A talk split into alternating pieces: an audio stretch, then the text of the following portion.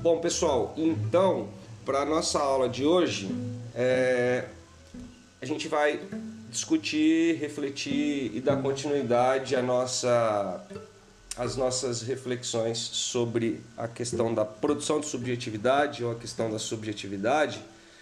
Dessa vez, é, articulando esse tema com os temas capitalismo e, mais especificamente, neoliberalismo. Eu coloquei no título Capitalismo, Neoliberalismo e Subjetividade, mas vocês podem entender aí como capitalismo e subjetividade, tá? Por que, que eu coloquei neoliberalismo? Porque assim, o capitalismo ele é um modo de produção que já tem aí alguns séculos, né, que, que de história, e ao longo da história ele assume várias formas, né? Então, quando eu falo aqui de neoliberalismo, eu estou me referindo à forma mais recente do capitalismo na nossa sociedade, que é a forma que ele vem assumindo nas últimas décadas, tá? Eu não vou aqui, é, eu, vou, eu vou evitar de falar muito de neoliberalismo. Eu vou fazer referências ao neoliberalismo, eu vou dar informações para vocês a respeito desse conceito, que, talvez, que eu acho que também é um tanto familiar a vocês, acho que vocês pelo menos já ouviram falar de neoliberalismo, né? É, eu vou esclarecê-los à medida em que os termos do texto é, solicitar que seja esclarecido, tá? Então, conforme aquilo que o texto for nos dizendo, eu vou tentando esclarecer vocês aí sobre neoliberalismo, tá? É, então vou começar com a leitura aqui e vou fazendo algumas pausas, tá? Vocês ficam à vontade para me interromper quando quiserem. Não precisam levantar a mão aí no Meet, porque eu não estou visualizando a tela do Meet, eu estou focado aqui no texto. Então é só abrir o microfone e falar, professor, e, e dizer o que vocês têm para dizer, tá bom? Então vamos lá.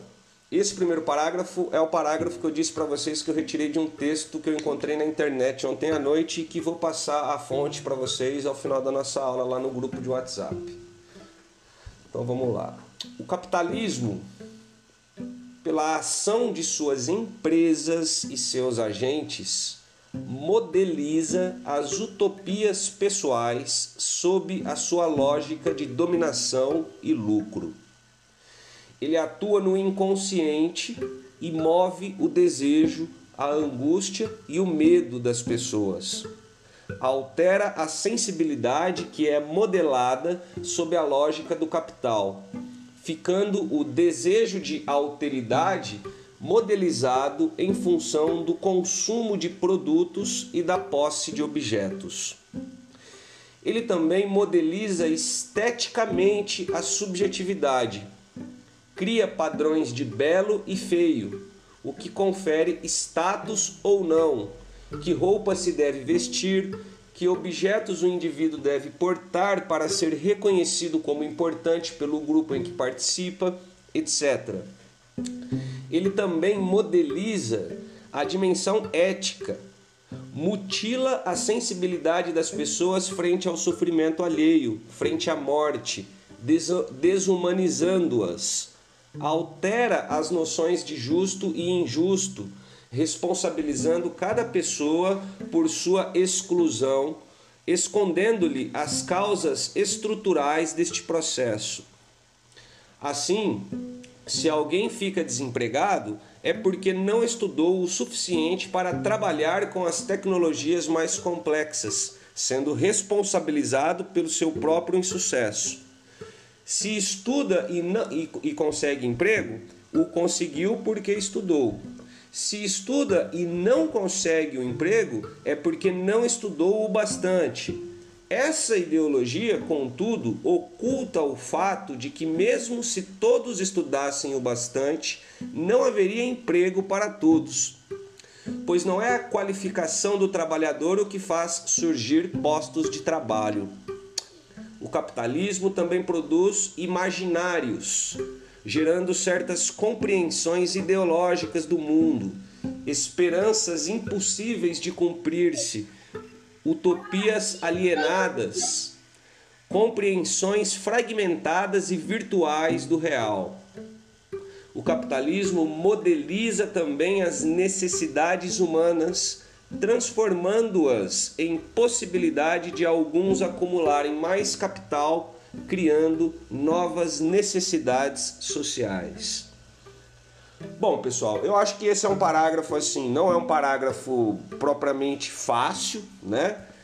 É, acredito que tenham aí algumas afirmações que sejam um tanto difíceis para vocês pensarem, mas também acho que existem afirmações aí, existem linhas nesse parágrafo que vocês podem sim tranquilamente compreender.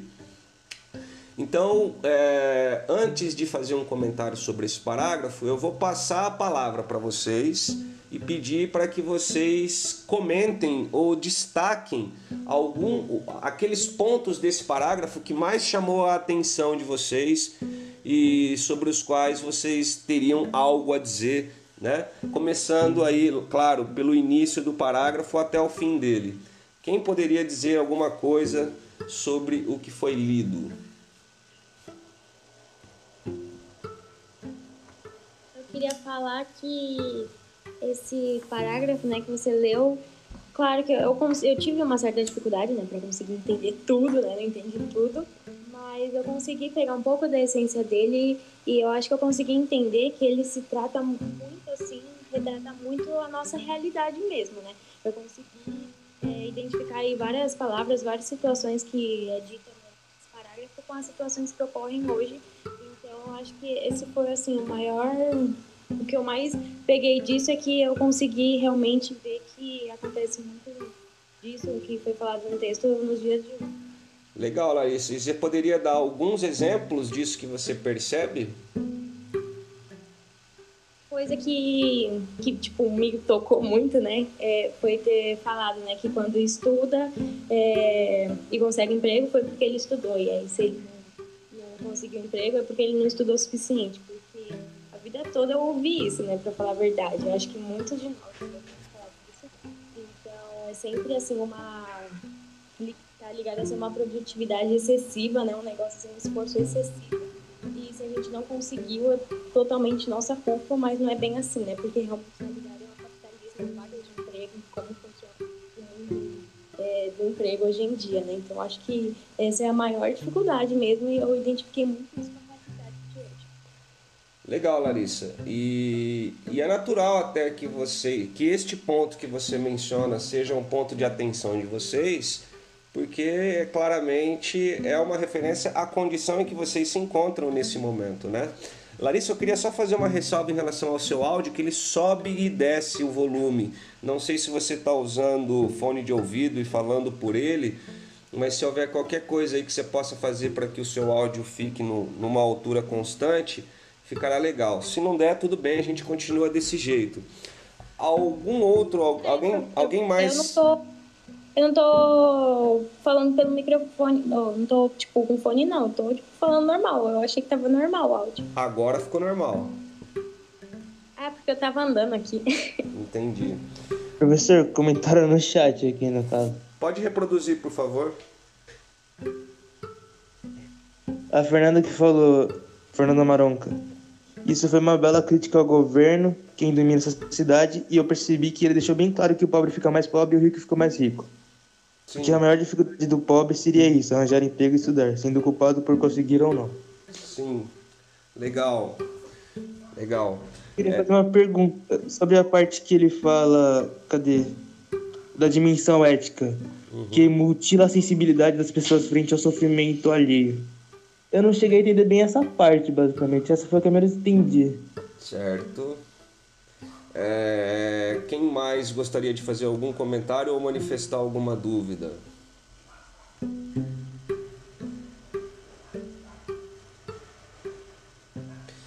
Ok. Então vamos por partes, pessoal. Essa parte que você destacou aí sobre mutilar a sensibilidade das pessoas também talvez seja a parte mais difícil desse parágrafo para mim, mas eu também vou arriscar aqui uma interpretação.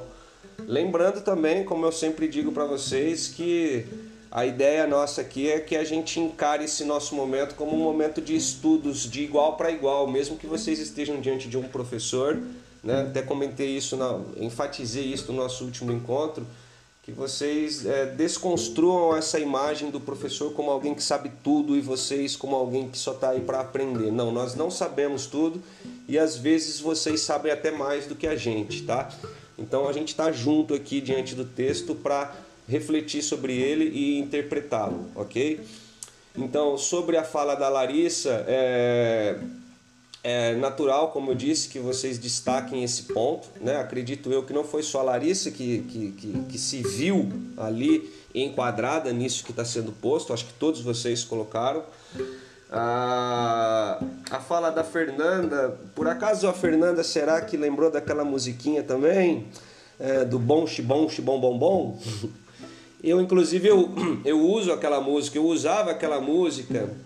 Talvez eu até tenha usado no ano passado com vocês, né? Quando a gente fala de capitalismo segundo Marx, é, eu geralmente usava aquela música lá da bom, bom, bom, bom, bom. E o motivo todo mundo já conhece, que o de cima sobe, o de baixo desce. Enfim, é uma musiquinha antiga que todos vocês conhecem, uma letra simples, mas que expressa um pouco da lógica né, do capitalismo de uma maneira muito sintética e muito direta, né? É, não sei se vocês se recordam de eu ter usado essa música com vocês no ano passado.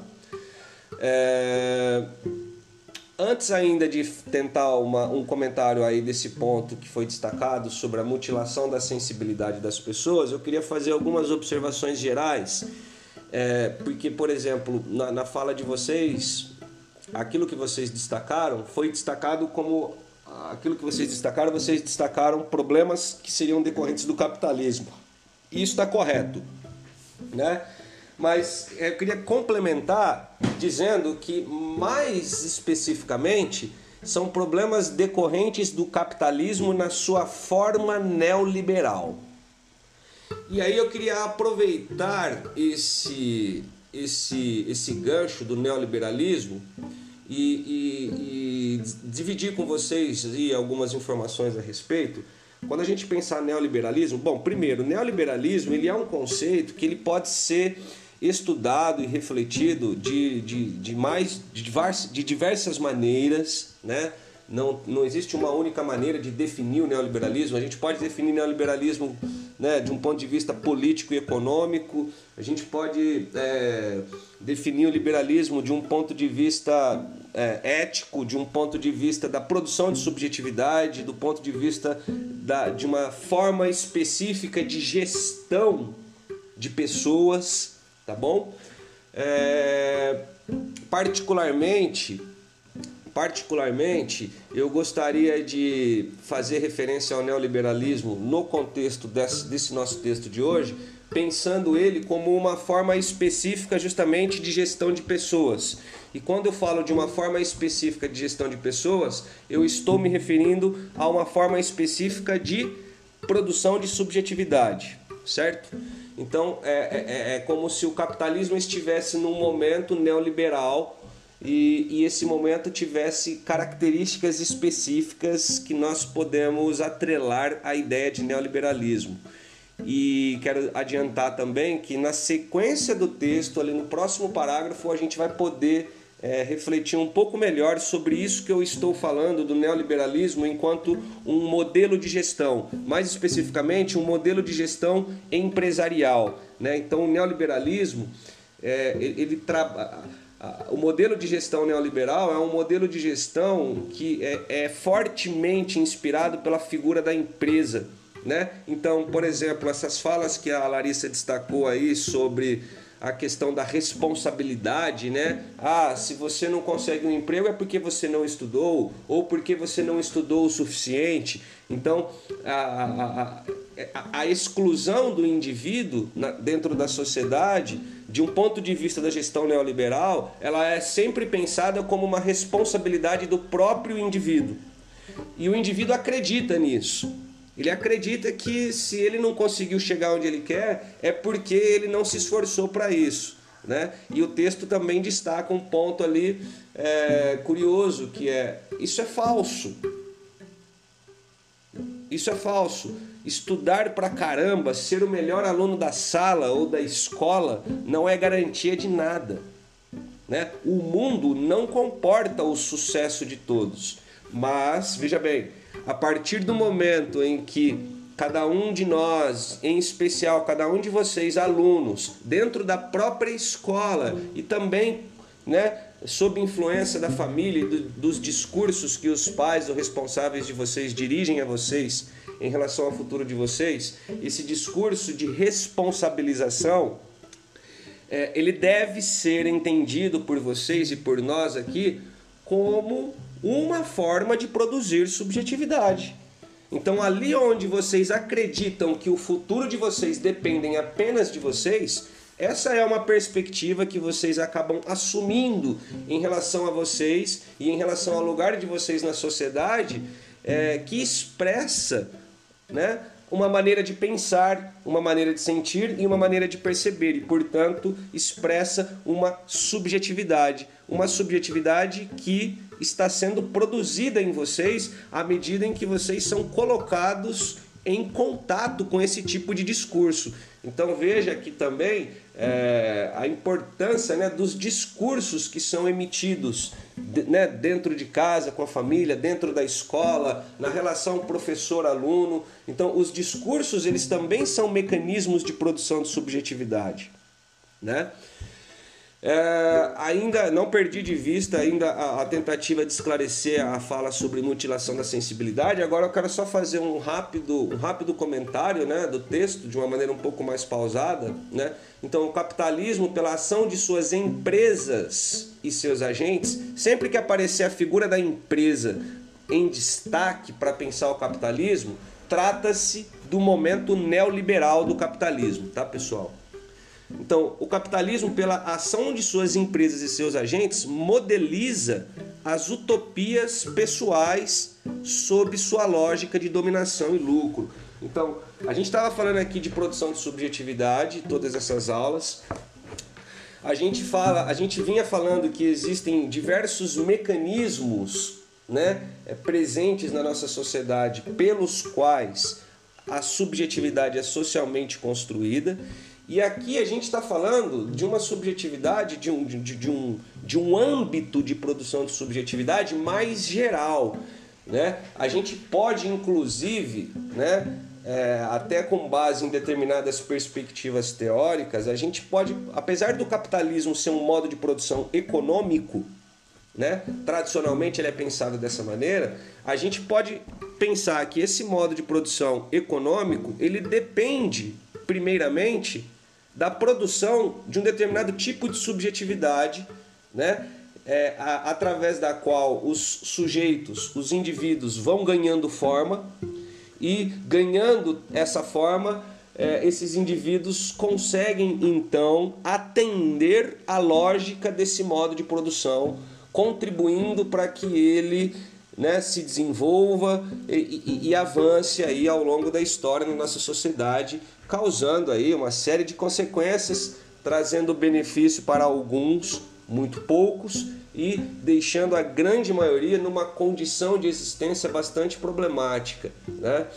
Então, o capitalismo atua no inconsciente e move o desejo, a angústia e o medo das pessoas altera a sensibilidade que é modelada sob a lógica do capital, ficando o desejo de alteridade, né, ou seja, o desejo em relação ao outro, modelizado em função do consumo de produtos e da posse de objetos. A gente poderia se perguntar aqui, por exemplo, qual é o sentido da vida? Qual é o que qual é o, qual é o sentido da vida que se manifesta na prática diária que nós temos. Né? Porque uma coisa é a gente responder, ah, o sentido da vida é isso, o sentido da vida é aquilo. Uma coisa é o que a gente fala, outra coisa é o que a gente faz. O que é que cada um de nós fazemos no nosso dia a dia, né? Qual é a prática, como que nós realizamos a nossa prática diária relativamente aos nossos compromissos e aos nossos deveres? O que, que essas práticas revelam? em termos de sentido da existência humana? Bom, a gente pode considerar, especialmente vocês né, que estão na escola e que frequentemente ouvem que vocês têm que estudar para conseguir um emprego. Né? Esse é um discurso muito forte. Inclusive, o próprio projeto de vida como um componente curricular muitas vezes é reduzido à escolha de uma profissão. O que para mim é um equívoco. Né? Eu acho que a escolha de uma profissão faz parte do projeto de vida, mas projeto de vida para mim tem muito mais a ver com o que? Justamente o sentido que você vai dar para a sua vida. E dentro disso está incluído uma profissão, mas a sua vida vai muito além da profissão. Mas essa tendência nossa a reduzir o projeto de vida à profissão, essa tendência nossa a articular o estudo com o mercado de trabalho e com a vida profissional, é, já expressa um pouco dessa subjetividade capitalista que opera na nossa sociedade, que nos atinge e que nos captura, né? de modo que, por fim, professor acaba dedicando seu tempo de relação com o aluno para justificar as suas aulas em nome dessas exigências e o próprio aluno acaba se convencendo de que ah, eu preciso estudar porque eu preciso de um emprego. Mas será que é só para isso que a gente precisa estudar? Pois não. É, ressaltar né, isso que você falou, né, a relação ao projeto de vida, que isso eu acho que é mais meio que uma pressão, né, que é nos dada é, há muito tempo, né, desde crianças, eu diria, para realmente o, o, foco ser o emprego, né? Realmente o foco ser o capitalismo, ser é, relacionado a conseguir um emprego e a Seu áudio está falhando. Meu áudio está falhando? Vocês estão me ouvindo? É. Agora melhorou.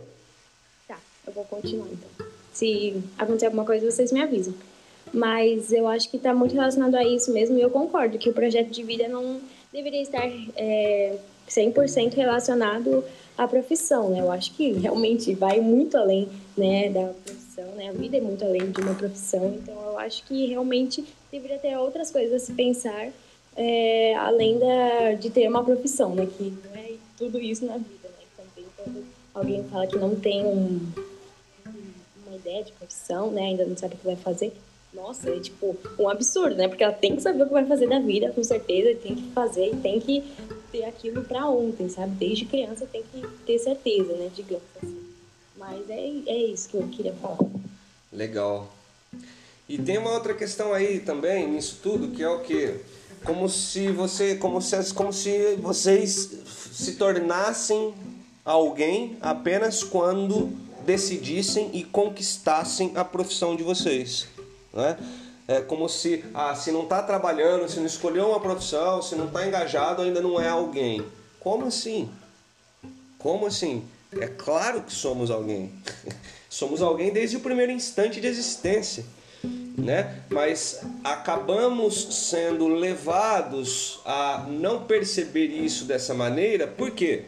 Porque existe na nossa sociedade né, mecanismos de poder que justamente produzem subjetividade, ou seja, que produzem maneiras de pensar, de sentir e de perceber que nos hipnotizam, né? E que nos levam a fazer da nossa vida, do nosso tempo, da nossa existência, da nossa energia mental, afetiva, sentimental, uma função dos interesses dessa sociedade capitalista em que nós vivemos. E um ponto principal, né, uma, uma linha geral né, que caracteriza esse estado de coisas é, por exemplo, uh, uh, o consumismo, né? a ideologia consumista, né? a ideia de que é, a felicidade, por exemplo, parece em muitos casos estar atrelada ao poder de consumo. Por mais que a gente tenha disposição a falar da felicidade como alguma coisa que não esteja necessariamente ligada a, a, a mercadorias, na prática, o que acontece é que é o contrário. Na prática, o que acontece é que a gente seguia, né? É, a gente seguia é, pensando muito em organizar e estruturar a nossa vida para termos um emprego e para poder comprar uma roupa bacana, para poder comprar um carro legal, para poder viajar, não é? Para poder comprar uma casa e para ostentar isso para que as pessoas vejam que nós demos certo na vida, né? É, a mesma coisa, por exemplo, aqui diz no texto, né? O capitalismo modeliza esteticamente a subjetividade. Ora, vamos parar para pensar, né? É, a maneira como cada um de nós e vocês, no caso, é, aquilo que para vocês é importante em termos estéticos. De onde veio essas preferências de vocês? As roupas que vocês usam, né? Ah, as maquiagens que se usam, não é? O tênis que se usa, a marca das roupas que se usam. Será que vocês já nasceram com esses critérios de preferência? Será que as preferências de vocês expressam a liberdade de vocês? Ou será que as preferências de vocês expressam a maneira como essas técnicas de poder atuam sobre todos nós, dando uma forma a nós, né? produzindo em nós uma subjetividade que nos leva a buscar aquilo e evitar aquilo? Né? É, então, o capitalismo também modeliza a dimensão ética. Ele mutila a sensibilidade das pessoas frente ao sofrimento alheio, frente à morte. Bom, aqui eu arrisco dizer, como o próprio texto não traz mais informações esclarecedoras sobre essa, sobre essa afirmação, eu tendo a articular isso justamente com isso que eu acabei de dizer, né? que é a questão do consumismo. Né? Dentro da sociedade capitalista, o capitalismo é um modo de produção e de organização da sociedade que ele se mantém através do que? De produção de mercadorias. Essas mercadorias elas são produzidas é, fundamentalmente com base na força de trabalho da classe trabalhadora, né? E também através da exploração do trabalho da classe trabalhadora, porque aquilo que o trabalhador produz gera um valor para aquele que o emprega muito maior do que o valor proporcional ou não proporcional que o empregador devolve a ele na forma de salário. Né? Então o empregador, a tendência, principalmente das grandes empresas, das grandes indústrias, né? não estou me referindo aqui a, a quitanda e nem a mercearia do Joãozinho e da Mariazinha, mas a, a, a grandes empresas e grandes indústrias, fábricas, a tendência, portanto, é que o rico fique cada vez mais rico e o pobre cada vez mais pobre, porque o pobre está ali gerando riqueza, o trabalhador está ali gerando riqueza e o rico está ali ficando com tudo isso e o pobre ficando com muito pouco, e o, e o pobre ou o trabalhador, com este muito pouco que lhe resta, ele fica ali fazendo o cálculo do que ele vai comprar. E essa preocupação consumista é o que desumaniza, porque nós não vivemos numa sociedade é, onde a nossa cultura e a nossa educação esteja voltada prioritariamente para um aprimoramento das relações humanas de um ponto de vista ético. A nossa sociedade, a nossa educação, ela está estruturada para formar indivíduos que se adaptem à sociedade existente, que se encaixem nela, para fazer just, pra, justamente pensando na manutenção dessa sociedade, para que isso continue funcionando. Então você vai lá, vende sua força de trabalho um, a um preço a um valor muito aquém né, do valor que a tua força de trabalho gera para o seu é, para o empregador e aquele pouco que você recebe em troca você vai aplicar no consumo de mercadorias. Daquelas mercadorias inclusive que a própria classe trabalhadora produz. Então em função dessa hipnose consumista né que reforça, por exemplo, posturas individualistas, inclusive, as pessoas dedicam as suas vidas para satisfazer os seus desejos e, frequentemente, os seus desejos materiais, né? Então, todo esse individualismo e, essa hipnose é, consumista, ela nos ocupa de tal maneira que é, a gente não desenvolve, a gente não cultiva né, um senso de humanidade mais refinado né? E eu acho que é nesse sentido que, se, que, que a gente pode interpretar essa afirmação de que o capitalismo mutila a sensibilidade das pessoas frente ao sofrimento alheio. né? É, é, é como, é como se é, esse consumismo que está atrelado a um individualismo nos mantivesse sempre muito fechados em nós mesmos. Claro que cada um de nós temos os nossos momentos e as nossas sensibilidades né, com relação ao outro. Né? O que a gente está dizendo aqui a referência que nós estamos fazendo aqui é a uma característica do sistema, é uma característica dos mecanismos de poder, dos discursos através dos quais esses mecanismos de poder atuam sobre nós. Né? Esses discursos apontam para isso. Né? Hum... Alguém gostaria de falar alguma coisa? Ou posso continuar aqui? Ninguém?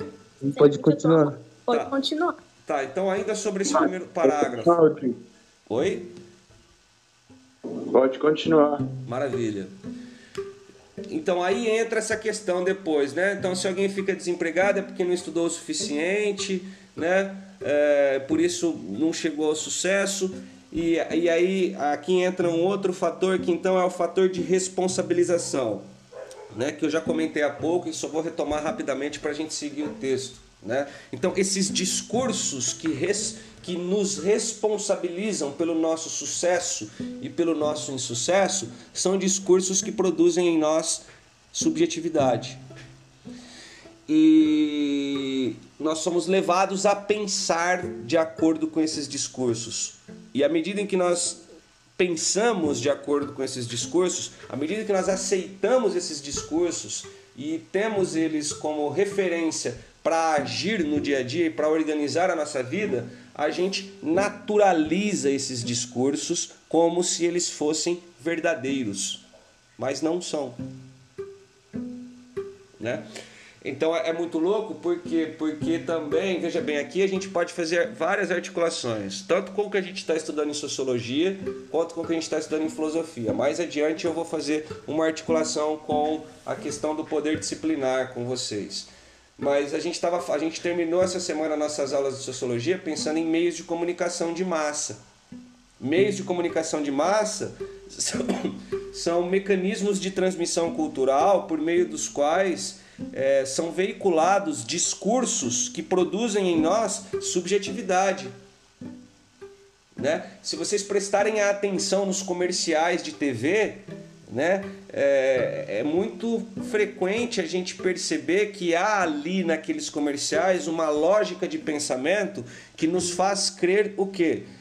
Que seja lá o que for que queiramos, depende apenas de nós e que dependendo apenas de nós, nós também temos de estar o mais qualificado possível para poder competir com outros que também estarão ali buscando o seu, né? Então chega até nós um discurso que parece fortalecer essa lógica individualista e naturalizá-la cada vez mais, de modo que cada um fica cada vez mais fechado em si mesmo, né? Tipo, ah, o que, que eu tenho para fazer na vida?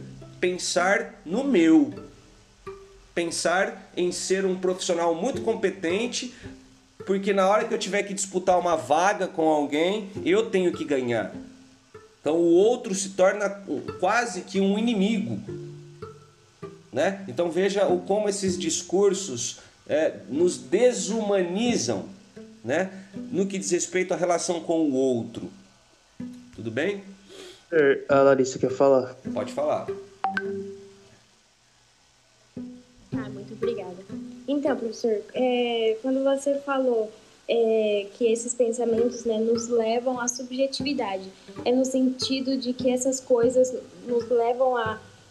Não entendi direito, na verdade. É com o sentido da gente pensar outras coisas, de pensar naquele modo do, é, né, do que, dessa visão aí que você falou. Esse, esse tempo que você nos leva à subjetividade seria relacionado a isso, então, né? Da gente ter aquele pensamento da gente é, ter esse hábito, né? Sim. Não, eu não disse que nos leva à subjetividade.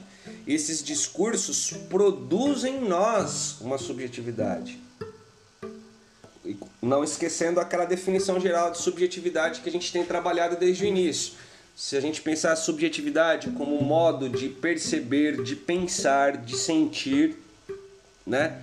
É, e aí o nosso desafio nessa eletiva é pensar então que, ao contrário do que se, se supõe, né? A nossa maneira de pensar, de sentir, de perceber, ela não é uma coisa que nasce de dentro e que expressa a nossa preferência, a nossa liberdade, o nosso livre-arbítrio. Não.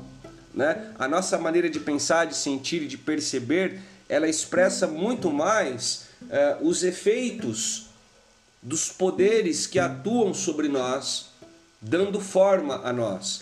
Então, quando nós somos colocados diante desses discursos que nos, que nos leva a pensar que, que temos de, de, de assumir a responsabilidade pelo nosso destino, que temos de investir em nós mesmos, como se fôssemos uma empresa.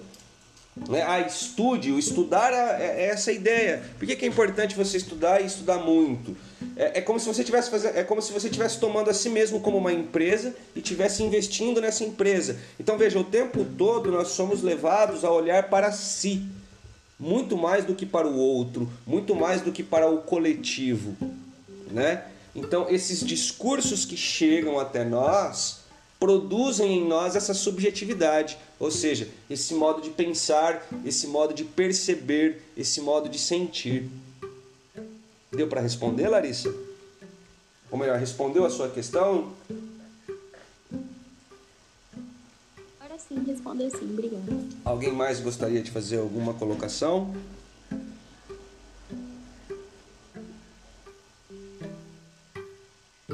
Então, antes de passar para a sequência do texto, só essas três últimas linhas, né? O capitalismo modeliza também as necessidades humanas, transformando-as em possibilidade de alguns acumularem mais capital criando novas necessidades sociais.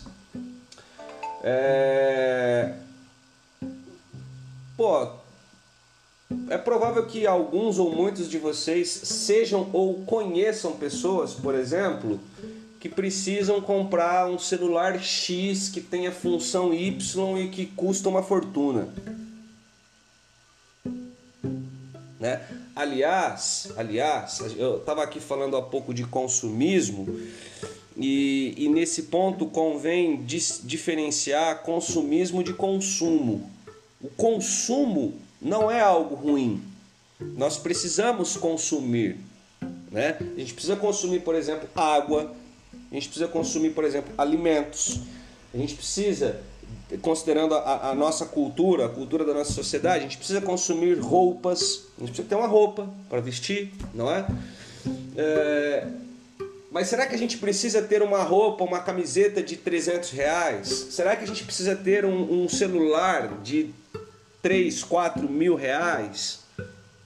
Então, por que, que a gente tem essa necessidade? Por que, que a gente investe nessas coisas? Por que, que a gente vai além daquilo que seria necessário para a nossa sobrevivência. Né? Por que, que a gente dedica? É, porque assim, quanto mais dinheiro a gente investe para consumir um produto caro em função da sua marca ou em função das suas funções, vamos pensar em um aparelho celular, quanto mais dinheiro a gente investe, é mais tempo de vida que nós estamos investindo. Porque esse dinheiro que a gente usa para investir nessas coisas é um dinheiro que chega até nós é, é, como resultado de alguém que trabalhou e que deu muito do seu tempo para conseguir juntar aquele dinheiro. Então veja, nós usamos o tempo da nossa existência, uma boa parte do tempo da nossa existência, para consumir produtos que rigorosamente não são necessários. Então é isso que quer dizer, por exemplo, aqui o capitalismo modeliza também as necessidades humanas.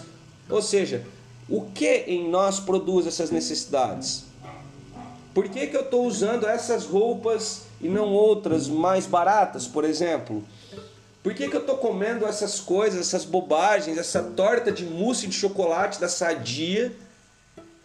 Quando, sei lá, de repente eu poderia estar comendo um bolo de fubá que a minha avó fez. Sabe? Então, esses refinamentos materiais né, que, que existe é, em excesso na nossa sociedade, né? É, a nossa sociedade está o tempo todo produzindo mercadorias é, cheia de, de, de, características, cheia de, de, de, de atrativos. Nossa, porque esse celular tem não sei quantos pixels a sua câmera, tem não sei quantos megas de memória. Né? Pô, tem muita gente que está usando um celular, por exemplo, caríssimo e que nem utiliza aquelas funções.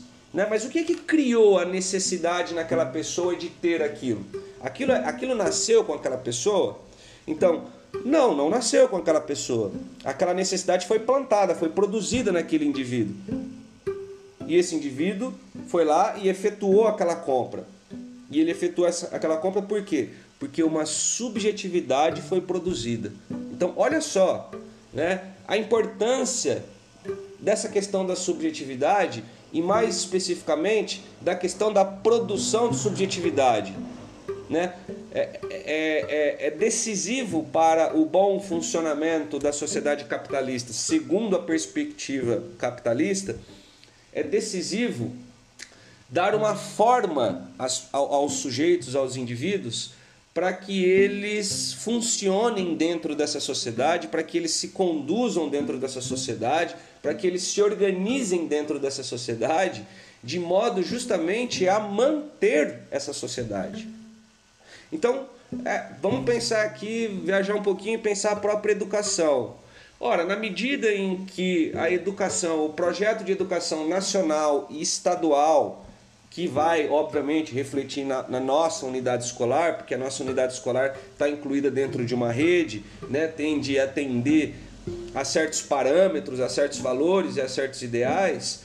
Na medida em que esse projeto, por exemplo, reforça de tal maneira a importância do estudo para o engajamento profissional, ora, é claro que é importante que vocês e que todos nós tenhamos uma boa condição de vida, porque a nossa dignidade na sociedade em que a gente vive depende disso. Mas isso é uma construção social. A nossa dignidade humana, uma boa condição de vida, não precisa necessariamente depender disso. Poderia depender de outras coisas se a sociedade fosse outra.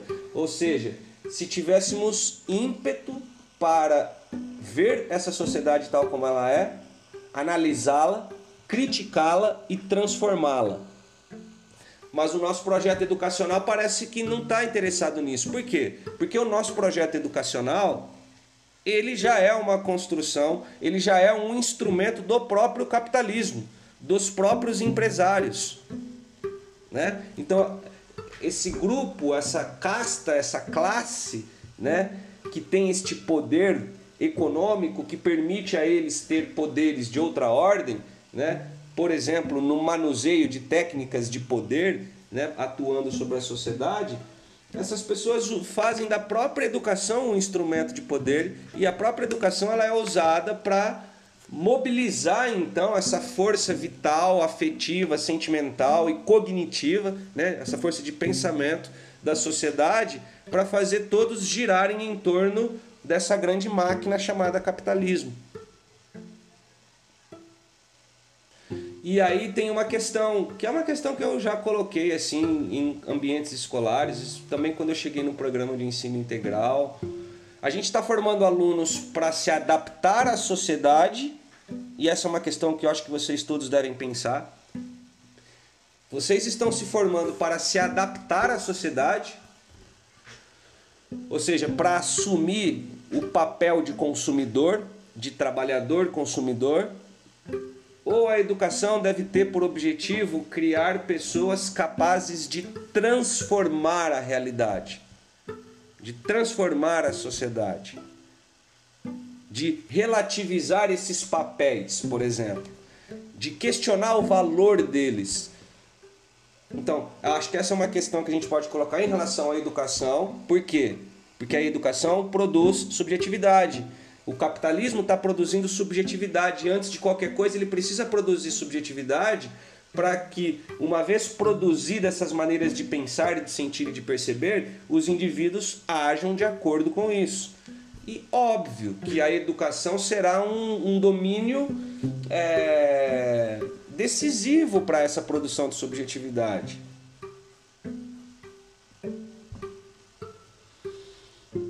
Então estamos trabalhando em função disso. estamos vivendo a nossa vida em função disso. Né? Então, vocês querem se adaptar ou vocês querem transformar? Essa é uma questão que eu acho que vocês podem incluir entre as questões né, é, relativas ao projeto de vida de vocês. Qual é o projeto de vida de vocês? Trabalhar, ganhar muito dinheiro para poder comprar as coisas? Ou se tornarem pessoas, indivíduos, né?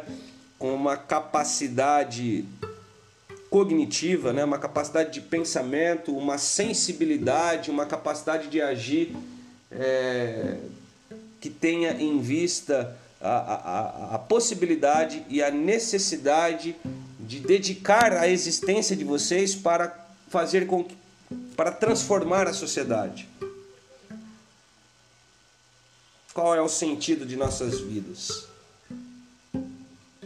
Que sentido vocês querem dar para a vida de vocês? Né? Porque afinal de contas, essa subjetividade capitalista, neoliberal, ela está em toda parte, sem dúvida alguma ela atinge todos nós. No, vocês, no caso, estão tendo a oportunidade de percebê-la. E percebendo-a, que atitude vocês terão? Óbvio que eu não vou aqui falar vocês têm que fazer isso ou aquilo, mas na função de professor eu acho que posso pelo menos colocar a questão: que atitude vocês tomarão? Vocês vão ceder à tentação ou vocês vão resistir à tentação? Alguém gostaria de falar alguma coisa antes de seguir o texto?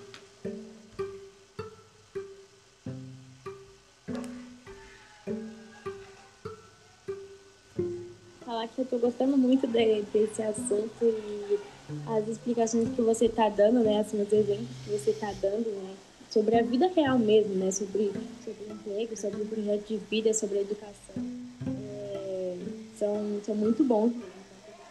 Então, você pode continuar. Legal. Alguém mais gostaria de falar alguma coisa?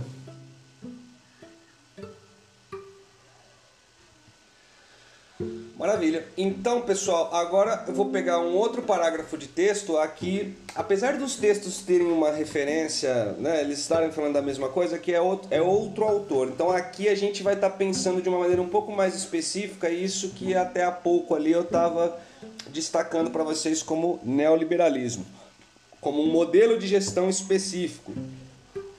E aí, aqui talvez eu vou tentar articular essa questão da gestão neoliberal, da subjetividade neoliberal, com o que a gente está estudando, por acaso, ou por acaso não, né? Coincidentemente, é, com a gente está estudando em filosofia a partir de Foucault com o poder disciplinar, tá? Vou tentar só, vamos ver se eu vou conseguir.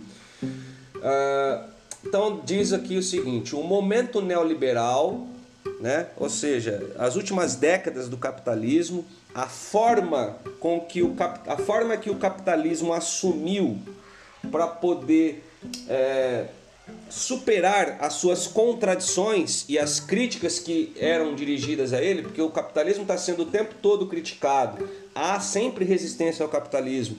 E a cada vez né, a, a, a, o grupo de pessoas, aqueles que têm o poder dentro do sistema capitalista, vai tentando encontrar meios de superar essas resistências, de vencê-las, de dominá-las, né? de dominá-las inclusive é, ideologicamente. E, e, e, o modelo de gestão neoliberal ele é um modelo altamente sedutor. Né? E a gente vai, vamos ver se a gente consegue conversar um pouquinho sobre isso hoje. O momento neoliberal caracteriza-se por uma homogeneização do discurso do homem em torno da figura da empresa. Essa nova figura do sujeito opera uma unificação sem precedentes das formas plurais da subjetividade que a democracia liberal permitiu que se conservassem e das quais sabia aproveitar para perpetuar sua existência. Eu vou focar nesse primeiro parágrafozinho aqui, essa primeira frase. Porque o nosso tempo está correndo e tem mais coisas para a gente ler. Opa! O momento neoliberal caracteriza-se por uma homogeneização do discurso do homem em torno da figura da empresa. Homem, aqui entenda-se ser humano.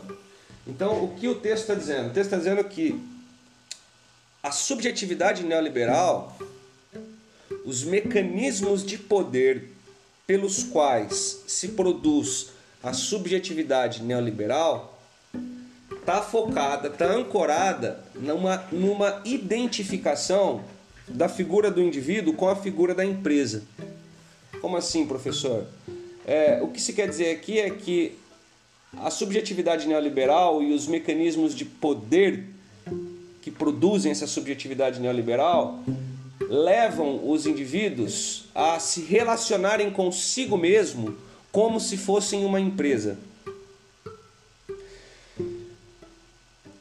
E se vocês pararem para pensar, mesmo aquele discurso lá que a gente que a Larissa inicialmente destacou sobre a responsabilidade pelo insucesso, aquilo ali mesmo é já uma característica dessa subjetividade neoliberal que tende a pensar o sujeito, o indivíduo, como uma empresa.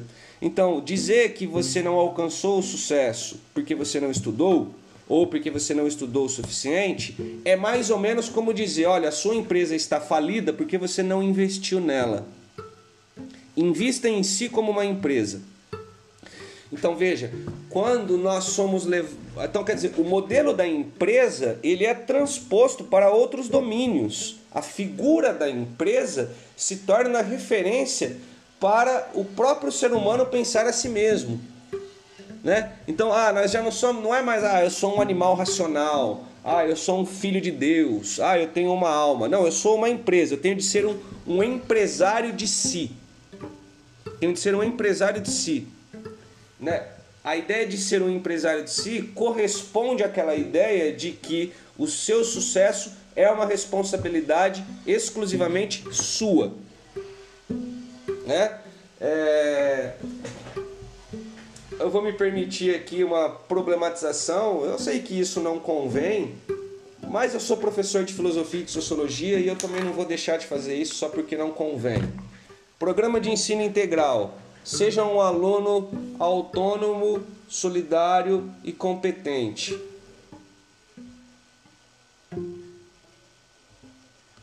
Ora, essas são características da subjetividade neoliberal.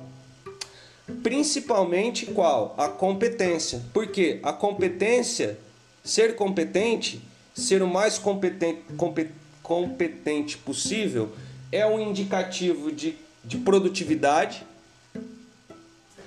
e é um indicativo de competitividade. Se você é mais competente, você terá vantagens na competição e terá vantagens na competição porque a tua competência faz de você alguém mais produtivo. Seja solidário. Então, aí a ideia de solidariedade, de ser solidário e de autonomia, aí entra uma questão ideológica. Por quê? Lá, no, lá na década de 60, por exemplo, é, se vocês quiserem, inclusive, anota aí, né? O, o, o, movimento de maio de 68. Talvez você já tenha estudado alguma coisa sobre isso em história, mas coloca aí maio de 68, né? Se vocês jogar isso no Google, vocês conseguirão encontrar informações interessantes sobre isso. Foi um momento ali histórico, cultural, social e político de, de fortes críticas a, ao modelo de, de, de, de sociedade que estava em vigor e que era justamente a tal da sociedade disciplinar, do poder disciplinar, da maneira como o, o, a organização do trabalho se dava. Né? Então é uma característica do poder disciplinar o que? Uma vigilância do corpo. Né? Nós estamos o tempo todo sendo controlados por um poder exterior a nós. Né? O tempo todo tem alguém nos vendo né? O tempo todo é, nós estamos ali eh, sendo educados né, para desempenhar determinadas funções, o tempo todo a gente está ali sendo medido por uma instância externa a nós. Né? O tempo todo nós estamos recebendo um número, uma nota, uma, nós estamos sendo quantificados em função dessa produção. Né? Então o tempo todo tem um outro, tem um poder que está além de nós ali nos controlando. Né? E tudo isso, então, é, é, essas características que a gente vai ver com mais calma na aula de filosofia, é, se tornou objeto de uma forte crítica na década de 60, especialmente nesse momento aí chamado Maio de 68. E então assim, a, o ponto de partida era o que? A necessidade de relações mais humanas. A necessidade, a necessidade de descentralizar esse poder que domina e controla o trabalhador, né? E, e o que, que foi feito então? Quando a gente fala de momento neoliberal, a gente está se referindo justamente a um momento do capitalismo em que o capitalismo se apropria de elementos críticos.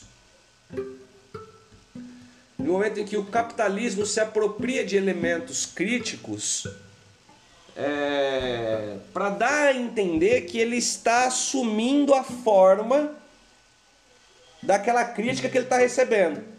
Então, por exemplo, o modelo, a figura principal que representa a sociedade disciplinar é a figura da fábrica. É o trabalhador da fábrica. É Tempos Modernos, aquele filme do Chaplin. Tudo bem? Assistam aquilo. Aquilo ali é sociedade disciplinar. O momento neoliberal, a gestão neoliberal, a subjetividade neoliberal tem como é, figura principal a empresa. A empresa é uma figura que traz consigo uma aparente flexibilização dos exercícios de poder. Vou dar um exemplo claro para vocês. É, vocês, por exemplo, fazem avaliação 360, né? Vocês avaliam os professores de vocês, né? E nós, professores, de alguma maneira estamos nas mãos de vocês, porque a depender do que vocês disserem, um professor pode ser cessado. Mas, por outro lado, veja bem, vocês alunos usam desse instrumento como o que? Ah, aqui eu tenho mais voz. Ah, aqui eu tenho mais autonomia, eu tenho mais liberdade, eu tenho mais protagonismo juvenil. Né? Eu estou tendo a oportunidade de falar aqui. É... Então veja bem, aquela relação de poder que tinha professor e aluno, onde o aluno não tinha poder né, para fazer resistência ao professor, ela é substituída por uma relação de poder onde o aluno passa a ter sim o momento de avaliar o professor. E isso parece ser algo muito legal. Não é? Isso parece ser algo muito legal. Mas veja bem, o que está acontecendo aqui? O que está acontecendo aqui é a divulgação de um de uma uma descentralização do poder né? Então, não é mais o professor só que manda, tudo bem? O aluno também pode falar. Então, há uma descentralização que parece ser uma melhoria, mas que na verdade multiplica e torna ainda mais refinado o controle do trabalhador. Porque é como se tirasse de cena aquela a central do poder, ó, entre vocês aí, vocês se virem. Vocês estão se autoavaliando. Né? Então, a partir do momento que a gente morde a isca da, autoavalia, da, da avaliação 360, a gente parece estar ali usando de uma liberdade, de um poder, de uma autonomia, quando na verdade nós estamos contribuindo para que este poder seja executado de uma maneira mais ideológica, ou seja, de uma maneira mais enganadora, porque a gente não tem uma, uma, uma autoridade externa para acusar. É nós mesmos fazendo o controle de nós mesmos. Na sociedade disciplinar era um poder central tendo o controle dos corpos. No, na sociedade neoliberal, na subjetividade neoliberal, somos nós mesmos aceitando executar este controle de nós mesmos em nome de uma lógica capitalista. Eu estou dando esse exemplo, pessoal, não é porque eu queira que vocês se voltem contra o vosso, nem contra o programa de ensino integral. Já dei aula em escolas regulares e acho até que né, na nossa escola, vocês na condição de alunos têm até muitas vantagens, mas não podemos perder de vista que essas vantagens, esses, esses aspectos melhores de que vocês podem desfrutar na escola em que vocês estão, isso é inquestionável, eles estão ligados a uma forma de controle mais imperceptível.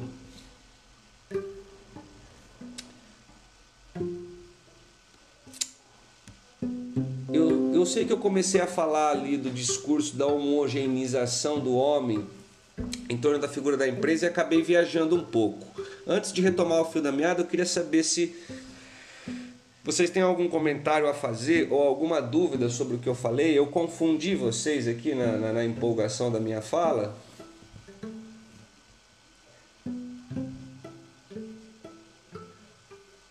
Eu consegui até seguir o raciocínio né, que você teve aí, eu consegui realmente né, viajar um pouco, né, realmente fugir do assunto, mas eu consegui acompanhar, né, eu consegui seu raciocínio você ter falado, né, comentado dessa avaliação 360, né? E realmente eu acho muito legal, né? Eu acho muito legal e eu vejo realmente que há uma descentralização do, do poder, né, assim, temporária, digamos, né, que que assim, entre aspas, o poder, né, que o professor tem nos é passado por um momento, né, para avaliarmos os professores. Então foi legal você ter trazido isso também, né? Você pode continuar, começar a fechar o assunto, né? Tá bom. Só lembrando que não é o Pedro que concede essa descentralização. Essa descentralização ela está prevista pelo próprio programa de ensino integral. O Pedro, na condição de diretor, ele apenas executa isso que já está previsto. E o que eu quero dizer é que essa descentralização ela é aparentemente boa, entende? Ela é aparentemente boa. Eu falei de solidariedade, né? Competência, solidariedade e autonomia. Quando se fala de solidariedade, a gente está falando do quê? Da sua capacidade de se relacionar com o outro, né? da sua capacidade de ser empático. Vocês já devem ter ouvido falar muitas vezes sobre inteligência emocional, né? É, agora veja, tudo isso são valores aparentemente legais, aparentemente bonitos, mas que a rigor eles estão servindo justamente para que o sistema continue.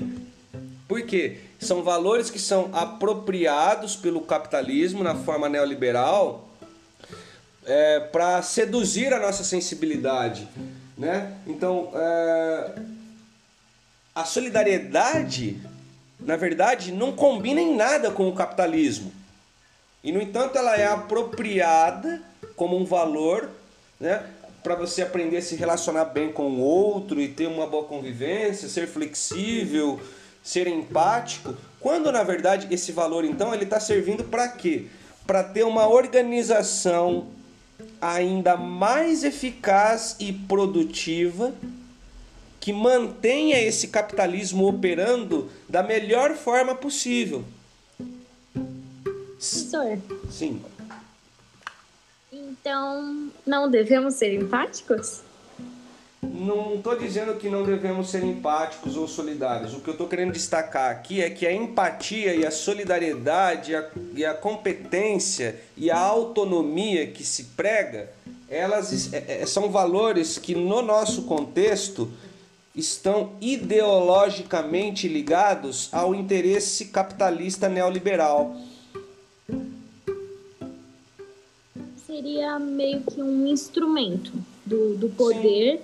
usado para nós nos relacionarmos Sim. com outros com uma fantasia, por exemplo, de tornar a sociedade assim melhor, mais Isso. harmoniosa, mas na verdade a gente está se agrupando para cair assim no, no esquema deles. Para reforçar ainda mais aquilo que já está posto, é exatamente isso. Então, em si, a empatia é muito legal.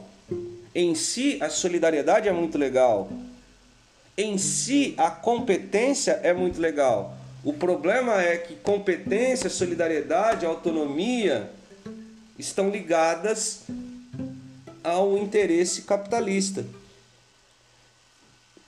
estão... autonomia mais ainda, né? Mais aparente ainda, né? É, o que, que é. Ah, a ideia de autonomia, então, é, é o maior absurdo, porque o que, que é ser autônomo?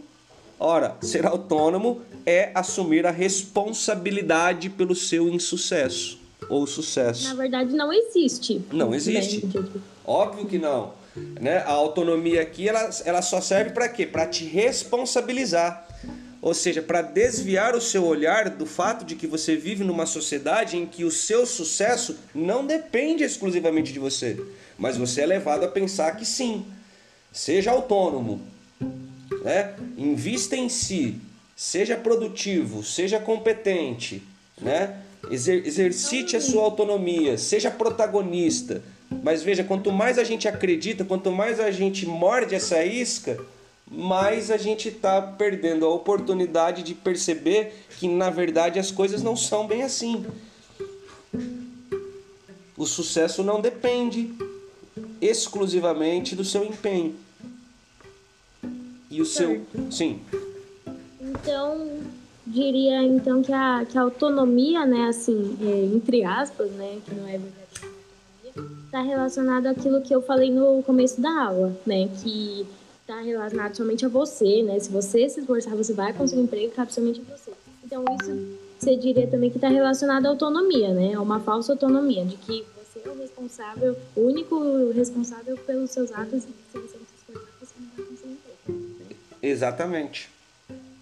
E é nesse sentido que a gente compra a ideia de autonomia. Ah, sejam autônomos, assumam a responsabilidade sobre si. Ora, vocês não são responsáveis por não conseguirem alcançar certos ideais de vocês. Primeiro porque esses ideais muitas vezes são criados por vocês, são produzidos em vocês de fora, e segundo porque o próprio mundo está organizado de modo a não comportar o sucesso de todos.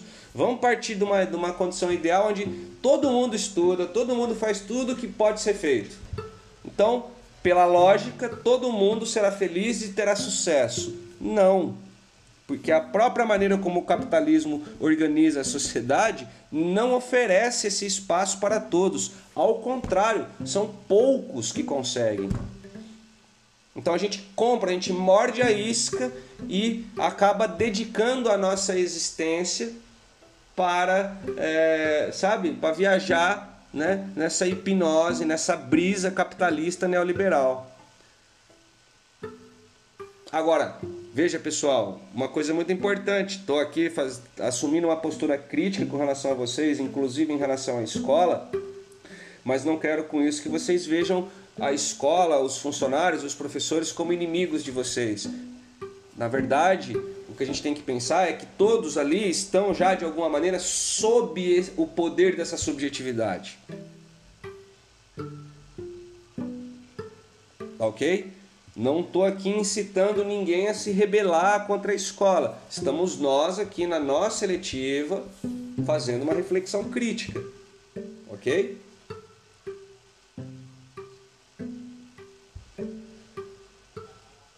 Ok, galera? Sim. É, pessoal, faltam oito minutos e eu acho que oito minutos talvez seja pouco tempo para a gente ler esse último parágrafo do texto. Então, não sei, me ocorreu aqui agora de de repente dedicar esses sete minutos que nos restam para bater um papo mais livre e de repente na próximo encontro a gente se demora bastante nesse parágrafo, que apesar de ser só um parágrafo, vocês sabem aí, até pela experiência de aulas comigo, que algumas linhas de texto podem ser suficientes para a gente ficar horas trocando ideia. O que, que vocês acham de a gente dedicar esse tempo só para que vocês coloquem aí algumas algum comentário, alguma dúvida de vocês e na próxima aula a gente retoma do último parágrafo. Pode ser assim. Então deixo a palavra com vocês aí para vocês acrescentarem alguma coisa aí do que eu disse Caso discordem de alguma coisa, se manifestem. Caso a minha fala tenha suscitado em vocês alguma reflexão, algum pensamento, dividam aí com os colegas e vamos fechar a nossa aula então com uma, um bate-papo mais livre. Ou vocês já disseram tudo que tem para ser dito? perguntinha que eu fui fazer, né?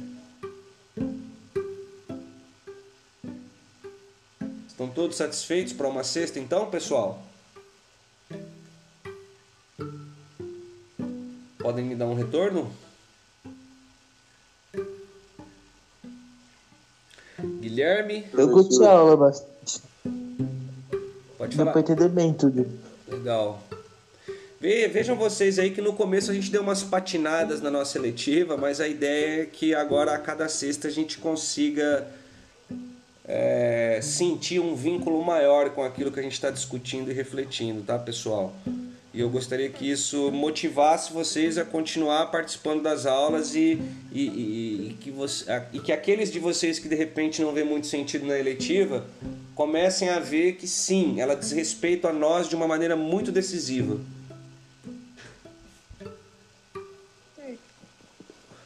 Pode falar. Nanda falou aqui no chat sim, né? Sim. Não sei se relacionado ao que, mas falou sim. E o Juan tinha aberto o microfone, acho que ele queria falar alguma coisa. Pode falar, Juan. Não, eu tinha falado sim, só. Tá. Então é isso. Quer falar alguma coisa mais, Larissa? Você que tá aí com, com um, um discurso aflorado nas nossas aulas, quer fazer mais algum acréscimo? Eu acho que não. Eu gostei muito desse da aula em si, né? E principalmente desses últimos minutos relacionado à autonomia, né? Que realmente, se a gente for para para pensar, a autonomia e até a, a liberdade, né? A liberdade de expressão, por exemplo, não tá muito não é verdadeira, né? Apenas superficial, né? Se a gente for parar para pensar, nós não temos isso de fato, né? E você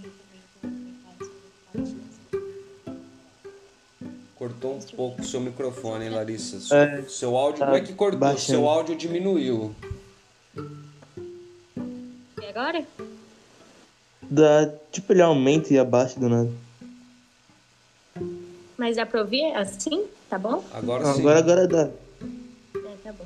Mas era só isso mesmo que eu queria dizer. Se vocês tiverem ouvido tudo, tá bom. Maravilha.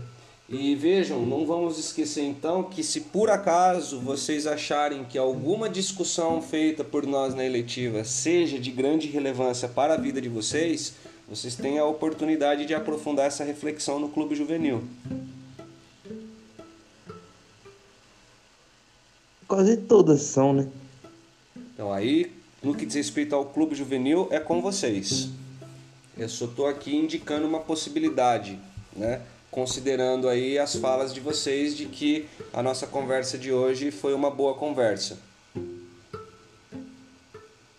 Senhor, eu queria pedir uma licença aqui por um minuto para falar, né, que todos que estão participando da letiva, né, seria bom também se participasse do clube, né, porque eu falei que realmente tem uma certa ligação, uma relação entre a eletiva e o clube.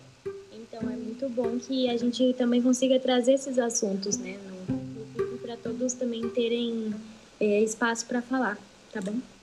Sim, e eu posso, na condição de, de, de padrinho, junto com a professora Maria, se vocês quiserem, posso também sugerir alguns materiais para vocês lerem de acordo com os interesses de vocês, ou vídeos, tá bom?